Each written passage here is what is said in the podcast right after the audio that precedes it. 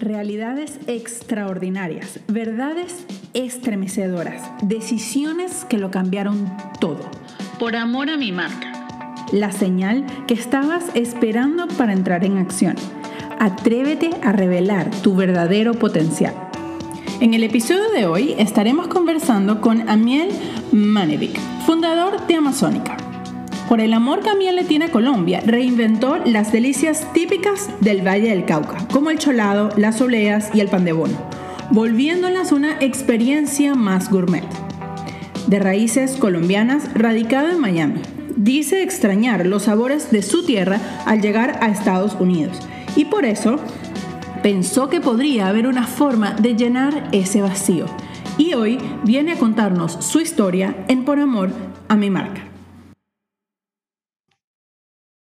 Amiel, bienvenido a Por Amor a mi marca. Qué placer tenerte aquí. Finalmente, la gente tiene que saber todo lo que nos costó reunirnos el día de hoy. La tercera la vencida.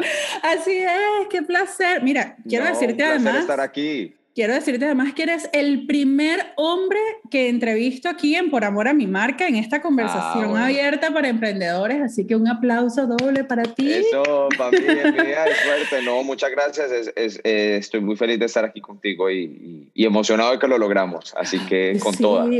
Sí, sí, sí, no, porque además que yo también súper agradecida porque siento que eh, hay que, hay que contar, hay que, hay que echar el cuento detrás de ese espacio tan bello. Yo te digo, yo fui la Muchas primera gracias. vez eh, a Amazónica, que es tu, es tu negocio, Sí. y lo conocí en Upper Buenavista, acá en Miami. ¡Wow! O sea, nada más ir para allá ya es como una súper Sí, experiencia. es un viaje, es un escape. Sí.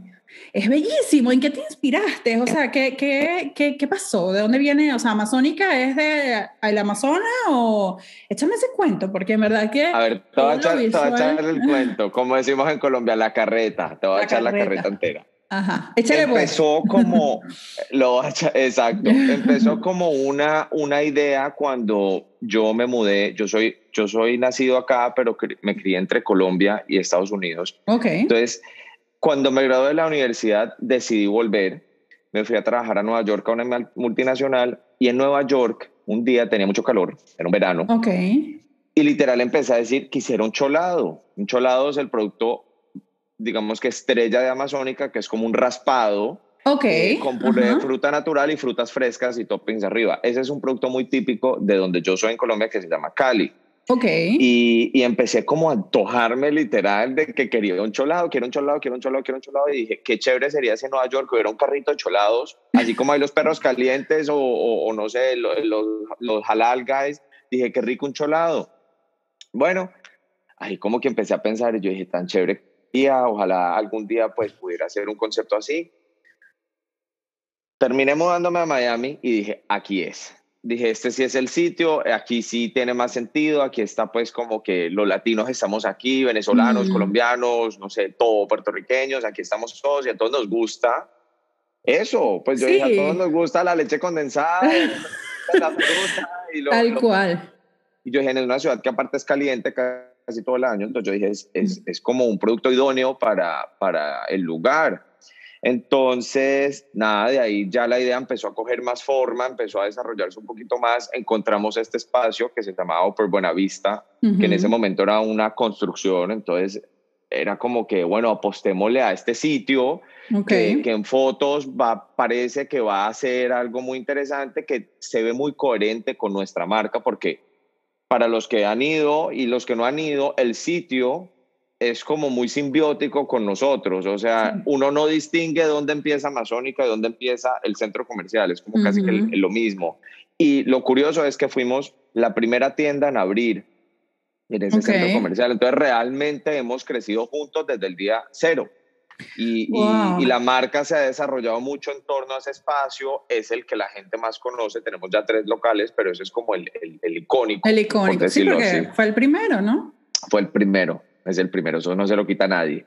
Sí, no, me encanta. Además que ciertamente ahora como recordando un poco el espacio de, de Upper Buenavista, eh, pareciera que se hubieran puesto de acuerdo. O sea, es como que va todo en esa Literal, misma es onda creativa y todo el misma onda. concepto. Sí, sí, sí. ellos, ellos querían desarrollar un sitio que fuera muy, muy orgánico, muy natural, o sea, que fuera como muy en esa estética llena de árboles, de matas, de madera, de, de, de como, como ese ambiente. Y nosotros también, o sea, nosotros también queríamos representar el nombre Amazónica, se lo pusimos porque el Amazonas lo comparten seis países, Brasil, Colombia, Venezuela, Ecuador, Perú y creo que Bolivia. y, y, la idea era precisamente representar como esa cultura tropilatina de una manera homogénea. Si bien está inspirado mucho en Colombia, porque es de donde somos, eh, está hecho para todos, está hecho para todos y pensando como en esa cultura compartida que tenemos y en esos sabores. Sí, porque además ahora yo recordando, yéndome a mi, a mi infancia, a mi niñez, yo recuerdo que fuera de mi escuela, mi colegio en Caracas, que es donde yo soy, había un señor con raspados y todo el mundo salía y compraba su raspadito después de clase. O sea, Exacto. no sé si en los demás Es como universal en nuestra región. Sí, sí, sí. O sea, no sé cómo funciona quizás, no sé, en Brasil, en, en, en, los demás países, pero en, en, Venezuela es así. Entonces, como que. Y lo, mismo las, lo mismo las obleas, lo mismo el cafecito, lo mismo la panadería típica de nuestra zona. Entonces, y más que todo esto, incluso más que el producto en sí, es el, la ocasión. Nosotros, yo siento que los, los latinos venimos de una cultura muy social y que en las tardes nos gusta ese espacecito para tomarse un juguito, comerse algo, un cholado, una oblea. Claro, y eso se perdió. Sí, sí, sí, porque además, no sé, en tu caso, perdón que te interrumpa, es la abuelita. O sea, es como la tarde de la, de la abuelita, ¿no? o sea, es como esa, esa remembranza de uno decir, ay, bueno, me dejaron en la casa de mi abuela en la tarde y llegó mi abuelita y nos trajo unas obleas o nos trajo unos panes dulces, un cafecito, o sea, es como muy de, de esa tarde, de, de, esa hora del burro, donde uno por lo general en sus casas era la hora de la merienda y, y realmente... En, Cali, de donde yo soy, le decimos tardear y es, y es así, o sea, tiene mil nombres y mil, mil, terminologías, pero es lo mismo, es como que un espacio social. Aquí en Estados Unidos, yo siento que para los latinos que llegamos aquí, nos quitan eso de una. Sí, Entonces, no hay tiempo. aquí no hay tiempo, eso iba a decir yo, el, la mentalidad de acá es el tiempo es plata, eh, vamos a Starbucks, pero es a trabajar y estoy aquí, no es una, en cambio Amazónica es un sitio como que ven a disfrutar, a relajarte, siéntate, goza la vida, echa chisme, eh, o sea, literal, pasa rico, como que olvídate de todo un ratico, como uno, como uno hacía en las tardes en Latinoamérica. Me encanta, me encanta ese concepto. Además, a nivel visual, todo el branding, todo el desarrollo que, que crearon, toda esa idea es demasiado, es, demasiado eh, apropiada. O sea, es, como va, te, te, cuenta esa historia. Y en algún momento cuando creaste este concepto para esas personas que nos escuchan que de pronto están en esa etapa de ideación, ¿tú pensaste desde el principio en que fuera algo instagramiable? O sea, que fuera ese espacio donde además la gente va a compartir y a tomarse la foto con el, con el, con, con, el, con, con el vasito, con el cholado o con la oblea o con... Eh, o sea, ¿cómo, lo pensaste desde el principio o eso ocurrió después en, en, en la práctica ya del negocio? Fuimos muy intencionales con, con ese tema. O sea, yo vengo, mi, mi, mi, mi background o mi, mi, mi antecedente profesional es el mercado digital.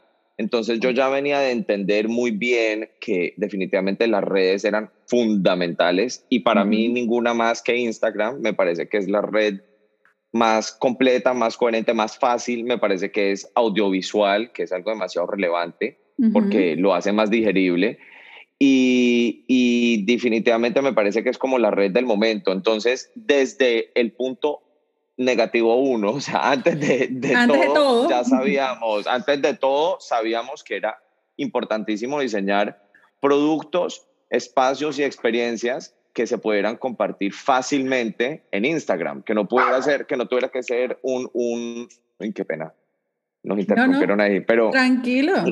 Si, quieres lo repito. no, no, no, no, no, dale, dale, tranquilo, ah, no pasa nada. Eh, crear un, un, un, ambiente de experiencias y productos que fueran transmitibles por Instagram muy fácilmente. O sea, que la propia persona quisiera interactuar con la marca. No hay nada más chévere, por ejemplo, para mí, que ver que la gente sin esfuerzo, yo no les estoy diciendo nada, nadie les ha dicho nada, les parece chévere vincularse con la marca. O sea, cuando tú subes una foto en tu celular y tú dices, yo estoy en este sitio, es porque tú te estás asociando porque valoras lo que la, la marca hace y te identificas. Claro, te conectas emocionalmente con lo que está pasando ahí. exactamente, que es algo muy lindo porque pasa mucho en Amazónica. Eso es algo muy, muy bacano de, de nuestro negocio. Sí, y además que yo pienso que, mm, que, es importante entenderlo desde el principio, o sea, no llegar a Instagram en este caso a improvisar, es como que, ok, desde la parte de, de la ideación de la marca, en este caso de tu, de tu concepto, pues ya tú lo pensaste antes, y eso es algo muy importante. Claro. A veces la gente piensa que no, llegamos ahí y, y, vemos cómo lo hacemos, no, o sea, hay que tener un plan, hay que idear, hay que tomarse el tiempo de entender qué es lo que queremos comunicar y al mismo tiempo eh, ponerle el propósito la intención. Y obviamente, bueno, ya está la estrategia digital y todo eso se suma, pero... pero... Y, también son cosas como, como en el caso de la comida, diseñar el producto para que la presentación sea Instagramable, claro. Es Instagramable, que el empaque del producto importa, eh, cómo viene servido importa. Por ejemplo, ofrecerle a las personas un sitio donde tomarse una foto importa. Eh, Maravilloso. Eso es como las nuevas cosas que uno tiene que estar empezando a pensar. Sí, y no nada más, eh, exacto, o sea, como que identificar obviamente el producto, que es obviamente lo más importante, pero también eh, eh, crear la experiencia, creo yo, corrígeme tú si, si no estoy en lo cierto, crear la experiencia alrededor del producto, o sea, que cada producto te invite a compartir y el espacio, o sea, en tu caso que tienes un, un espacio, tienes tres tiendas, Em, es importante que eh, la gente o, las personas que quieren llevar su idea a el punto físico entiendan que no es nada más el producto lo importante, que el marketing y todas estas herramientas de comunicación visual nos ayudan a crear nexos y lazos con, las personas que van a comprar. Y, la gente es que yo te voy a decir algo que, que, que, yo todo el tiempo ahora digo y, y qué pena y es, es Instagram es como las nuevas páginas amarillas, es donde tú ahora buscas las cosas, donde encuentras las cosas y si no estás ahí, otro dicho, es es como tener un Ferrari en un garaje, no sirve, pues, pues puede ser muy bonito el carro, muy chévere, rapidísimo, el mejor del mundo, pero pues está, está parqueado. Entonces necesitas estar en, en, en, la cancha y la cancha hoy en día es las redes. 100%, y, y, me encanta que, que, lo digas y que lo, que, que lo puedas eh, decir de esa manera, porque hoy en día hay personas que todavía no entienden el poder de las redes sociales, ¿no? Y sobre todo como adaptarse y entender desde la base que esto es necesario. O sea, si tú quieres que tu negocio se expanda, si tú quieres que todo el mundo esté hablando de tu negocio y quiera ir a tu negocio, pues tienes que crear ese entorno, ese ecosistema para que la gente diga, ok, yo voy. Y es ahí donde viene todo este tema de la viralidad de, de ¿sabes? Sobre todo nosotros en, en, la cultura latina de yo quiero ir a donde ya fue, o yo quiero visitar esto claro. la blogger tal o la personalidad tal lo hizo. Entonces es como, ya es algo como de influencia y el espacio se convierte en eso, en un punto de, de, de conexión y de para la foto. o sea, vamos a ir a comprar, pero para la foto también. O sea, es como muy esa... esa dinámica. Yo quería complementar eso también con, con, con, en Amazónica, también muy intencionalmente. Queríamos que ya al final nuestro producto, ¿cierto? El cholado, la olea, el pan de bono, el café, lo que sea que, que estés consumiendo dentro de Amazónica, estuviera a nivel hay, hay muchos negocios que se, que se les va por el otro lado. Entonces, hacen toda una cosa espectacular, audiovisual, divina, brutal, espectacular, y vas a comerte el producto, no sé, un chocolate, y es horrible. O, o llegas y te tomas la malteada y nada que ver. O, o llegas al restaurante y resulta que el servicio es pésimo. Entonces, es, tiene, que ser uno como, tiene que hacer uno como un balance, porque la peor experiencia para mí posible es ir a un sitio que yo tengo esta expectativa o que las fotos se ve así, o que en persona también se ve así, pero que el sabor o el producto es malo. Entonces, em, eso, tumba, eso tumba todo. Entonces es como llegar a un, a, un, balance. y eso, donde tu producto también no decepciona. Sí, porque sí, imagínate, o sea, es como un fraude, o sea, está la, la, la sensación el, que queda como en el consumidor es, me engañaron, o sea, me trajiste hasta aquí y esto, y eso es algo que no se borra muy fácilmente de la memoria del consumidor. y eso es algo que hay que tener mucho cuidado. y pasa mucho, por ejemplo, con, con es, ah, es, que antes pasaba, como antes realmente las únicas empresas que podían utilizar estos recursos audiovisuales así eran las grandes, ¿cierto? McDonald's, Domino's, yo no, sé qué, uno ahora pues es como que, que hace publicidad como de ese estilo, pero, sí, sí. pero pasaba mucho con ellos, o sea, no sé, uno a veces veía como que no, Domino's Pizza sacó esta nueva pizza triple queso, yo no sé qué, te la ibas a pedir y en la foto era espectacular un queso que se bajaba así y cuando le ibas a probar era un cartón. Entonces, hoy en día pasa lo mismo con nuestros negocios pequeños, o sea, ¿cómo, cómo no decepcionar? Es que no se puede, no, no, uno no se puede dar el lujo de de, de, hacer ese fraude, por decirlo así. Sí, porque, porque es eso, o sea, es como que ya te ganaste la confianza de esa persona y ya después recuperarla es mucho, te va a costar mucho más esfuerzo de lo que invertiste al principio para hacer que esa persona llegara al, al, al punto físico. O sea, hoy en día como que no entendemos, no nos tomamos como ese tiempo de analizar eh, lo que la persona, o sea, la decisión que toma la persona de salir de su casa, sobre todo en estos tiempos raros en los que nos encontramos, de salir de su casa a un lugar. O sea, eso, eso tiene como una acción, una connotación psicológica y obviamente la gente dice, ok, quiero ir. Ajá, una vez que ya lo tienes ahí, no vas a hacer que, que la persona se defraude y no vuelva más nunca. Y, y eso es, es algo súper importante. Me encanta, me encanta eh, ese, ese, ese punto de vista.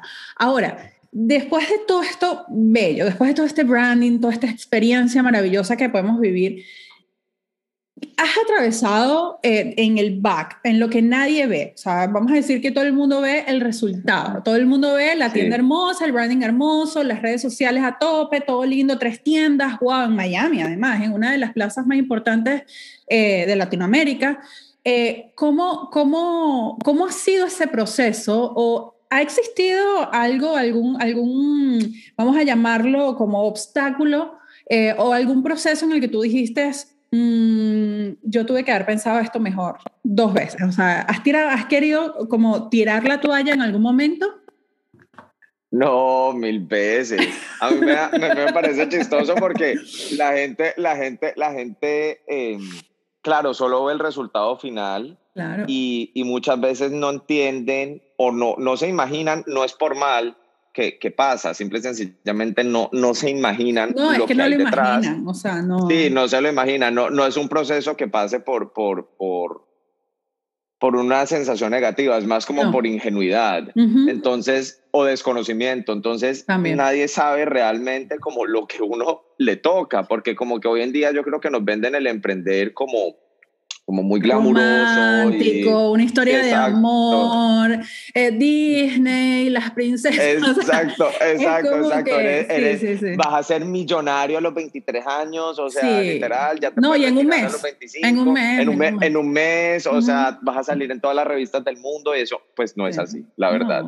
Eh, es un proceso muy, muy eh, valioso y lleno de, de, de, regalos, pero es un y proceso de crecimiento, crecimiento personal, ¿verdad? Sí, de muchísimo crecimiento personal, pero es berraco. O sea, esto tiene un costo emocional, un costo personal grande. Nosotros, claro que sí, hemos tenido muchísimos momentos donde hemos estado, pues, pues pucha, ¿qué hicimos? ¿La cagamos? ¿Cómo no? ¿Por qué nos metimos en esto? ¿Qué, qué? Es chistoso porque la gente llega y me dice, esto me pasa. Estos, son historias de la vida real. Llegan y me dicen como que, uy, usted tiene un negocio muy chévere. Yo, ay, muchas gracias, sí. Y facilísimo, eso es puro hielo y fruta. Y yo, ajá. Y que hágalo usted. Espérate, pues. Yo es que, ay, hombre, yo ojalá fuera hielo y fruta. Pues sí, hay hielo y hay fruta, pero eso son 20 mil cosas más que el hielo y la fruta. Entonces, es, es, es, hay muchísimo detrás. Hemos tenido muchísimos momentos el año pasado, obvio, eh, muy difícil con lo de la pandemia, especialmente en nuestro sector, que es el más afectado, yo creo, todo lo que tiene que ver con, con hospitalidad, turismo, ha sido pues acabado. Eh, nosotros acabábamos de abrir en noviembre del 2019 nuestro local del Molde Aventura, que es un local que requirió una inversión grande para nosotros, para nuestro, nuestro nivel, por decirlo así. Y, y llevamos dos meses y medio, tres operando y cerramos. O sea, financieramente eso fue un golpe pues horrible, al equipo fue un golpe pues horrible, a nuestro momentum era un golpe horrible, entramos en, en una etapa pues de muchísima incertidumbre como todo el mundo, pero nosotros yo creo que en lo particular mucha incertidumbre porque ni teníamos los fondos para poder subsistir con el nuevo local cerrado. Claro. Y, y, además, o sea, una, una plaza como aventura, ¿no? Que quizás el que nos escucha, que no está aquí en Miami, que no entiende las dimensiones, o sea, yo creo que aventura es el mall. O sea, no es cualquier es mall. Es el mall. No, no, no, es el, no, es el mall número uno de la Florida, sin duda. Eh, suele pelearse entre ser el uno, dos o tres del país. Entonces, estás aquí con la presión de que tú eres una microempresa en ese momento. Eh, con un bolsillo limitado, tus vecinos son Sara y Rolex y, y, Louis Vuitton, pues como que, claro, ellos tienen el músculo financiero para aguantar prácticamente lo que sea, uno no. Entonces, o todavía no, todavía no. Todavía, Entonces, todavía. Eh, todavía no, después sí.